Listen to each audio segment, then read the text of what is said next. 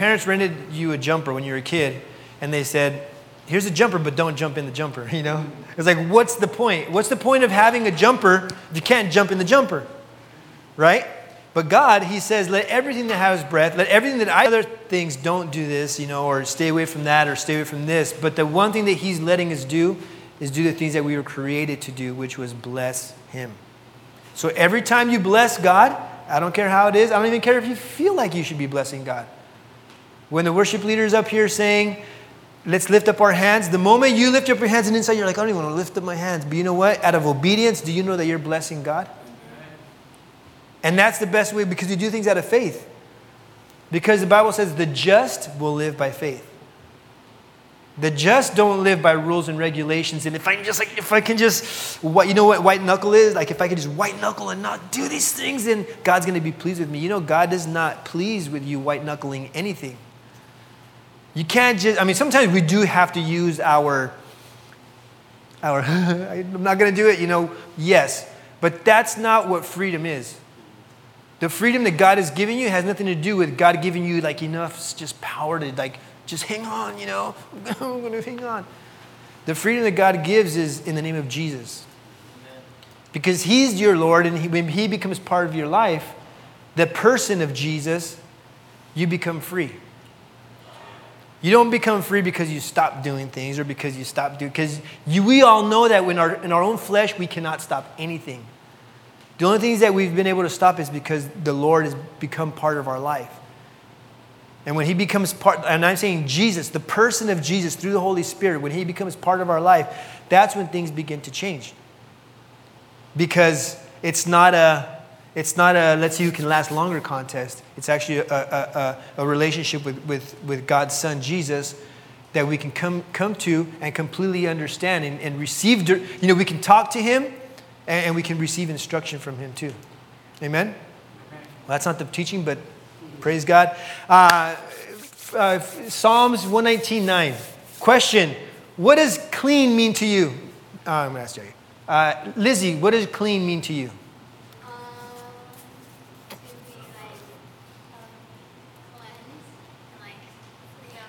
Can you take off the can you, can you take the script? Just I don't want yeah, don't look at that. what is what is what does clean mean to you? Um, to be free of like bad things, like like dirt or like sin. Okay, dirt or sin, you know, kind of the same. Anybody else? What is what is uh, uh, Mike? What is what does being pure mean? What is pure? When you think of pure, what is what, what do you think of? Clean. clean. Okay. Andrew. What does clean mean to you? When you think of clean, what comes to your mind? Haircuts? Haircuts? Okay, good. That's an honest answer. Thank you. What does clean mean to you? Okay, clean laundry. You know, when the laundry's clean, it's a happy day, right? Anybody else? Bro, what does, what does, uh, yeah, what does clean mean to you? Uh, purified. Purified? Okay, like, like purified air or? All right. Anybody else? What does what does dirty mean to you, Jason? Uh, to be unholy. To be unholy. Okay, more of a spiritual thing, right? Abby, what about being dirty? What does that mean to you? Like not, not in order. Like all over the place. Okay, Pastor. What does dirty mean? When you think of dirty, what do you think? Smelly. Smelly. Okay. Yeah. Smelly. Okay. These are all good things. Here's a question: Can you be can you be clean? Here, I'm going to show you this. You see this in my hands? that's, that, that's why, that's why like perfect, you know? Yeah, okay, so I, just so you know that I was installing something yesterday and, and there was glue and the glue, like industrial strength glue, and it fell on uh, concrete that we had poured. So I had a, it was the concrete in my hand and, you know, because I had it, and long story short, this is dirt and glue mix and it just won't come off. I've tried with Abby's um, nail polish remover. I mean, I've done everything. It won't come off. But although this looks dirty, right? Does this mean that I'm unclean? Does it mean that in my heart I'm not pure? So, can you be dirty but be pure? Can you be dirty on the outside but be pure? Can you look, this looks dirty, right? You would think. If you didn't know me, you might think, man, what's wrong this guy? Doesn't take a shower? What's up? You know? But you can be pure on the inside. My heart can be pure. But I can also go and take a shower. Does that mean I'm pure on the inside? No. There's the difference between being clean and being pure. Sometimes, you know, having that cleanliness is we, we associate with a nice, clean, you know, when you shave and it just feels like, oh yeah, you know? Or, you know, when you get a fade and a real nice fade and it just feels good, right? Right. Or the laundry, right? It's clean. But all of those things are not necessarily adding up to what, what purity could be. Now, in this version, uh, Psalms 119.9, it, it says this. It, it says it like this. Um, yeah, Psalms 119.9. There it is. How can, it's asking the question, how can a young man cleanse his way? Another version says, how can a young man keep his way pure? And it says, by taking heed according to his word. Amen? The way we can keep the inside, which we can't like, we can't just get a rag and like clean our spirit or our, or our thoughts. We can't. But the way we clean the inside is by taking heed to God's word. You ever seen those like they have those big huge wild, this blew my mind once. Those big wildfires that come and they sweep across like California sometimes. Have you ever seen the firemen like out there like burning other acreage? Have you ever seen them like burn like entire acres? And at first I was like, there's a there's like a wildfire blazing. Why are you burning this? And I learned later what they do is as a fire's if the wind's blowing a certain direction towards houses, well, it's going to eat all of the, the fuel, the, the, brand, the dried branches in its way, right? So, what the firemen do is they can't control the big part of the fire. It's out of control, right? So, they go to the sections in front between the houses and the fire where they can control and they have the, you know, the, the, the fire trucks out there and they burn all of that fuel, all those branches on purpose with fire so that when the fire gets to that point, well, there's no more branches because they're already burned. But they were able to extinguish it before it gets there. Does that make sense? So I kind of look at this like this How do we keep what's inside, the thoughts that we have inside? Sometimes they're raging and we don't know what to do. We can't deal with them. How do we deal with them? When they're too big that they become out of control and they become strongholds, well, then we deal with them with the Word of God. We allow the Word of God to come in. Imagine, use imagination of that fireman, like sprinkling and, and, and, and setting fire to that small acreage. Because I'll tell you what, when sin comes, it comes to destroy, you know, it'll destroy the homes.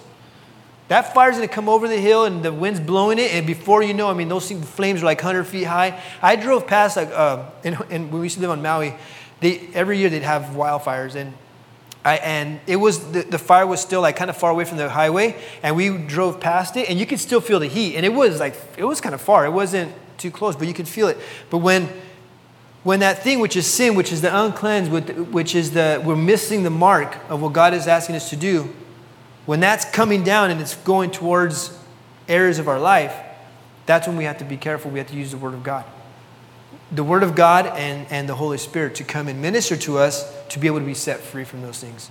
Because, like I said before, we cannot set ourselves free by just sticking it out. I'm just going to stick this out. You can't, and you won't. You will not have satisfaction in your life. You will have no joy. You will have nothing because at the end of the day, you're going to say, I did it. I just didn't, I didn't sin. I didn't do anything. Well, that, then Jesus didn't come for you because ultimately you did it on your own. See, the, the difficult part is having to submit and to humble ourselves, even when we fail, to the Lord Jesus and say, Lord, I messed up. And, that, and you know what Jesus said? Hey, he said, when his disciples are like, hey, how many times do we have to forgive this guy? He keeps messing up. He keeps messing up and he keeps messing around with me. How many times do I have to forgive him? What, did Jesus, what was the answer that Jesus gave? 70 times 70. Yeah. So that means 400, 490 times. So my kids, I probably messed up with them about 230. So I have about, I'm just kidding. do the math. No, 70 times 7 is basically don't keep count. If they're going to come to you and say, I'm sorry, and, and they want to change their ways, and you need to open up your heart and to do that. Why? Because ultimately our heart gets hurt and then we close up. Right? So that's crazy because ultimately God is concerned with what's in our hearts. what's in inside our our spirit our spirit and let me share this uh, next verse with you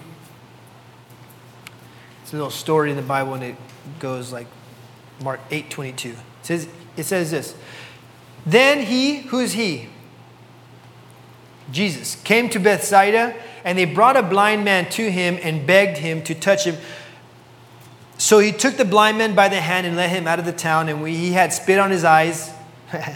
Talk about clean. Um, and put his hands on him. He asked him if he saw anything.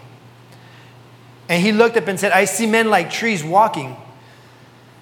Then he put his hands on his eyes again and made him look up, and he was restored and saw everyone clearly. So Jesus is showing us a picture here. He's preaching, he's ministering, he's going around the, around the place, man. Remember, I need to make an emphasis that Jesus was a person, a human. 100% God, 100% human, though. Okay? Just like us. Going around ministering with enough faith and the fullness of the Holy Spirit, obviously, to minister and to, you know, do miracles through the power of the Holy Spirit. He comes to Bethsaida. These guys bring somebody to Jesus if they could just touch him so he could be healed. Jesus takes the guy, the blind man, by the hand, and it says he leads him out of the city, out of town. Okay, so this isn't just happening like right away. He, he takes him and he's, he leads him out. Okay, then when he's out there, what does he do? Spits in the guy's eyes. You know, just that, just the sound of that is like nasty. My wife hates it when I do that because I have this, this take when I go, I always do that and she hates it. But I just have this constant like thing in my, anyway. Um, so Jesus spit in his eyes, spit in his eye, right? And then what happened? Do you guys remember? What did he say? I think that's verse 23. Oh, he saw blurriness. Yeah. He, he spit in his eyes and he put his hands on him and he asked if he saw anything. And then verse 24. And he looked up and what did he say? Okay, so Jesus, he never loses, right? So what happened? He prays for him and then his eyes don't become restored. Right? So, so he says that the guy says he looked up and said, I see men like trees walking. So, so one thing tells me here is this person, this guy who was being healed, I think, and this is my opinion, because he must have known what trees look like, or how would you know what trees are if you hadn't seen a tree. You know what I mean? Could have been anything. So, and he says, I see men like trees walking. So I think he was at one point, he could see before, but then he couldn't, right? So his friends who were there brought him and said, You know what, man, Jesus got to do something. Because you know what? It's so hard for us that when we know the things of God and then we go into a spiritual blindness in a spiritual area, like even our, we bug our friends, you know, our friends are like, Man, Lord, save him, do something because you know what? There's just that internal fight in your heart. You know what I mean? But Jesus grabs him, takes him out, okay? And he spits in his eyes and he tells him, boom, that's stage one. He sees men like trees walking, that's stage two. And he sees men walking, that's stage two. And then later on, Jesus comes in and um, uh, verse 25. And then he put his hands on his eyes again, right? And, and he made him look up and he was restored and saw everything. So, what was it? What, did, it, did Jesus have this formula where he said, okay, I'm going to spit first and I'm going to put this on his eyes and make him look up and then that's going to, you know, I think by then the moon will be like kind of going this way. And then so at that moment, I think as he looks up, then the, the ray is going to go right into his pupil, and then he's going to see. Is that what Jesus was after, a sort of a formula? Absolutely not. No, he wasn't after a formula. And push pause. Do you guys, if you guys remember, do you guys remember what this message was about? I don't know. Did we put the message on the on the thing on the post social media? No. Okay the title of this message, if you want to put one, it says A Key to Change. Or like a key, okay? A key to change. There's keys to things, there's keys to the kingdom of God. Keys that God has given you, things that He's given you, us, to be able to um, To receive, but to be able to prosper in God's kingdom. Perseverance is one. You know, just keep, you, know, you don't want to do anymore? Well, you know what? Just keep going. You know what I mean? You might get your second win and you might, right? So, this is a key to change. Change in your life. If you need to change, okay? Jesus comes, he's blind, he sees this thing, doesn't happen. Jesus asks him again, What do you, or asks him, What do you see? And here's the problem with a lot of us have Jesus does something in our life, okay? He asks us, What do you see? And you know what we say a lot of times? Here's a question. Andrew, question How are you? Okay. How are you? Good, right? When we say, How are you? What do most people say? I'm fine. I mean, it doesn't matter what they're going through, right? Good or fine is, a, is, a, is an automatic answer. But in this case, Jesus asked him, What do you see? See, this guy, he didn't give an automatic answer. He was honest with himself, and he says, You know what? I, I see men like trees walking around. He stopped and he was honest with, with, with the Lord. So God wasn't trying to do this two-step thing. God, Jesus was trying to say, hey, you know what? Oh, you know, he's not healed. If, it, if that guy wouldn't have been honest with Jesus, you know what would have happened? Huh? Exactly. He would have stayed like that. Jesus didn't decide to say, like, oh, I'm going to do this two, two-step, two-step miracle, you know? No. But he asked him, he said, hey, Andrew, what do you see? I'm fine. like when you, you guys seen me with my glasses when I'm looking at my, I mean, with my phone? Everybody now tells me I need, I need glasses. It's like the same thing, you know? Abraham, you need glasses. No, I don't. No, I don't. Right? We, we, we want to choose to ignore that something's wrong. And just because we're alive and just because things are happening, we expect that that's good enough for us. If he would have said, Oh, Jesus, thank you. I see a little bit of light. Woo! I'm healed. But in reality, he wasn't healed. He saw man like trees walking around. So Jesus went, Oh, let me restore you completely. Right? And that's what happens with us. A key to change is this just be honest with yourself. Because no one's going to care how holy you are, no one's going to care how perfect you are. Um, Mario said something in when he was giving the uh, offering today. He says, You know what? The sincerity that we have before the Lord, it's a sincerity that n- nobody can see except for God. God understands how to reach down inside and say, Hey, I, I see the sincerity, how really, how much you are being sincere with me. He can measure that. He can gauge it and just say, Yeah, okay. I believe you. I believe you.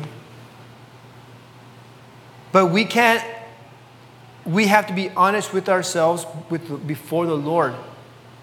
So that when He comes to us and says, Hey, Abraham, how are things? And I say, Oh, I'm good, I'm good, Lord. Okay, cool, I'll see you later then, you know? No, hey, Abraham, how are things? Oh, Lord, you know what? I feel like this. Man, you know what? This week has just been like this. So, you know what? I've been dragging this thing around for such a long time. I've been dragging this, Lord, and I can't, I can't deal with it. I don't know what to do. Sometimes you got to tell somebody, I mean, I know, you know, I've developed relationships with, with a few of you guys, and we can talk about things. But sometimes, you know what? You can't talk to somebody about something. You need to talk to God about it. And here's the thing God's going to come to you, whether it's now or whether it's at night when you're, uh, you know, about to go to sleep or when you're waking up in the morning. He's going to come to you. He's going to ask you, Abby, how are you? Jair, how's it going, man? Tired. tired. I'm tired, Lord. I'm tired. I need, I need your strength. If you don't pick me up, Lord, I don't know how I'm going to do it. Right? That's when the moment that happens, Jesus comes back into the picture. He steps in and he puts his hand on our, on our life and he can, begins restoring us again. He begins restoring the sight again. He begins to restore what the purpose again. Where you have joy, you can find excitement and you can find purpose in what you're doing again. And don't get me wrong, I know that our love for God is real. You know how I know our love for God is real? While uh, while I'm sitting here worshiping the Lord and we're doing our, and I'm looking at the band and I'm seeing the commitment, and this place isn't, isn't full, but it's gonna be. And I see that, you know what? I see love for God. I don't see, oh my gosh, it's empty. What are we gonna do? Oh my God. oh my-" I don't see that at all. I see love for God. And even though we get tired, Jair, you know what? The affection that we feel, the tingling, the thing, that might not be there right now, but the love for God is why? Because you're here. Amen? The love for God is here when you're talking about offering, and we have kids who I have to give them money to give offering, right? They might not have the, the means to have their own money, but you know what? The love for God is here because you're able to say what you need to say when before you never had an opportunity to say it. And the love of God comes and compels you to do what's right before Him. And that's how we know we love God. And I'm happy that, I mean, I'm not happy, but I'm okay today that it's not, that not a lot of people. Why? Because God wants to deal with you and with me. So let's, just, let's stand to our feet and let's just, I want you to think about that. I want you to think about what I said.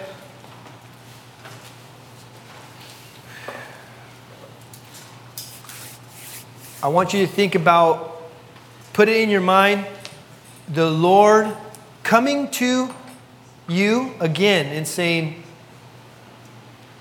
blank, you know, whatever your name is, how are you? Or no, not even how are you, what do you see? And actually, I'm gonna, let's just close our eyes really quick and we're gonna do four minutes. We're gonna, we're gonna come into God's presence. I wanna, I'm going to ask you as if it were the Lord asking you, okay? What do you see? Is your home not the way it's supposed to be? Are your parents not the way you wanted them to be?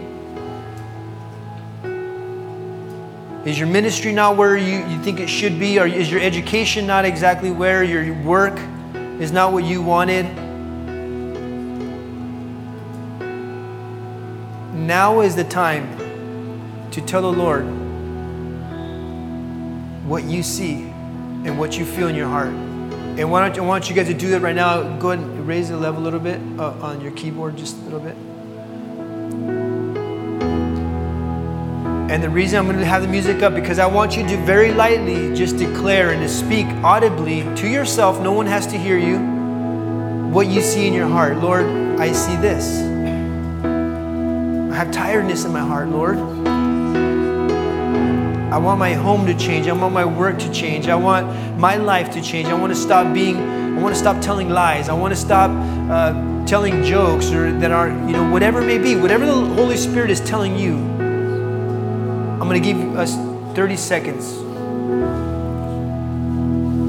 and speak it audibly.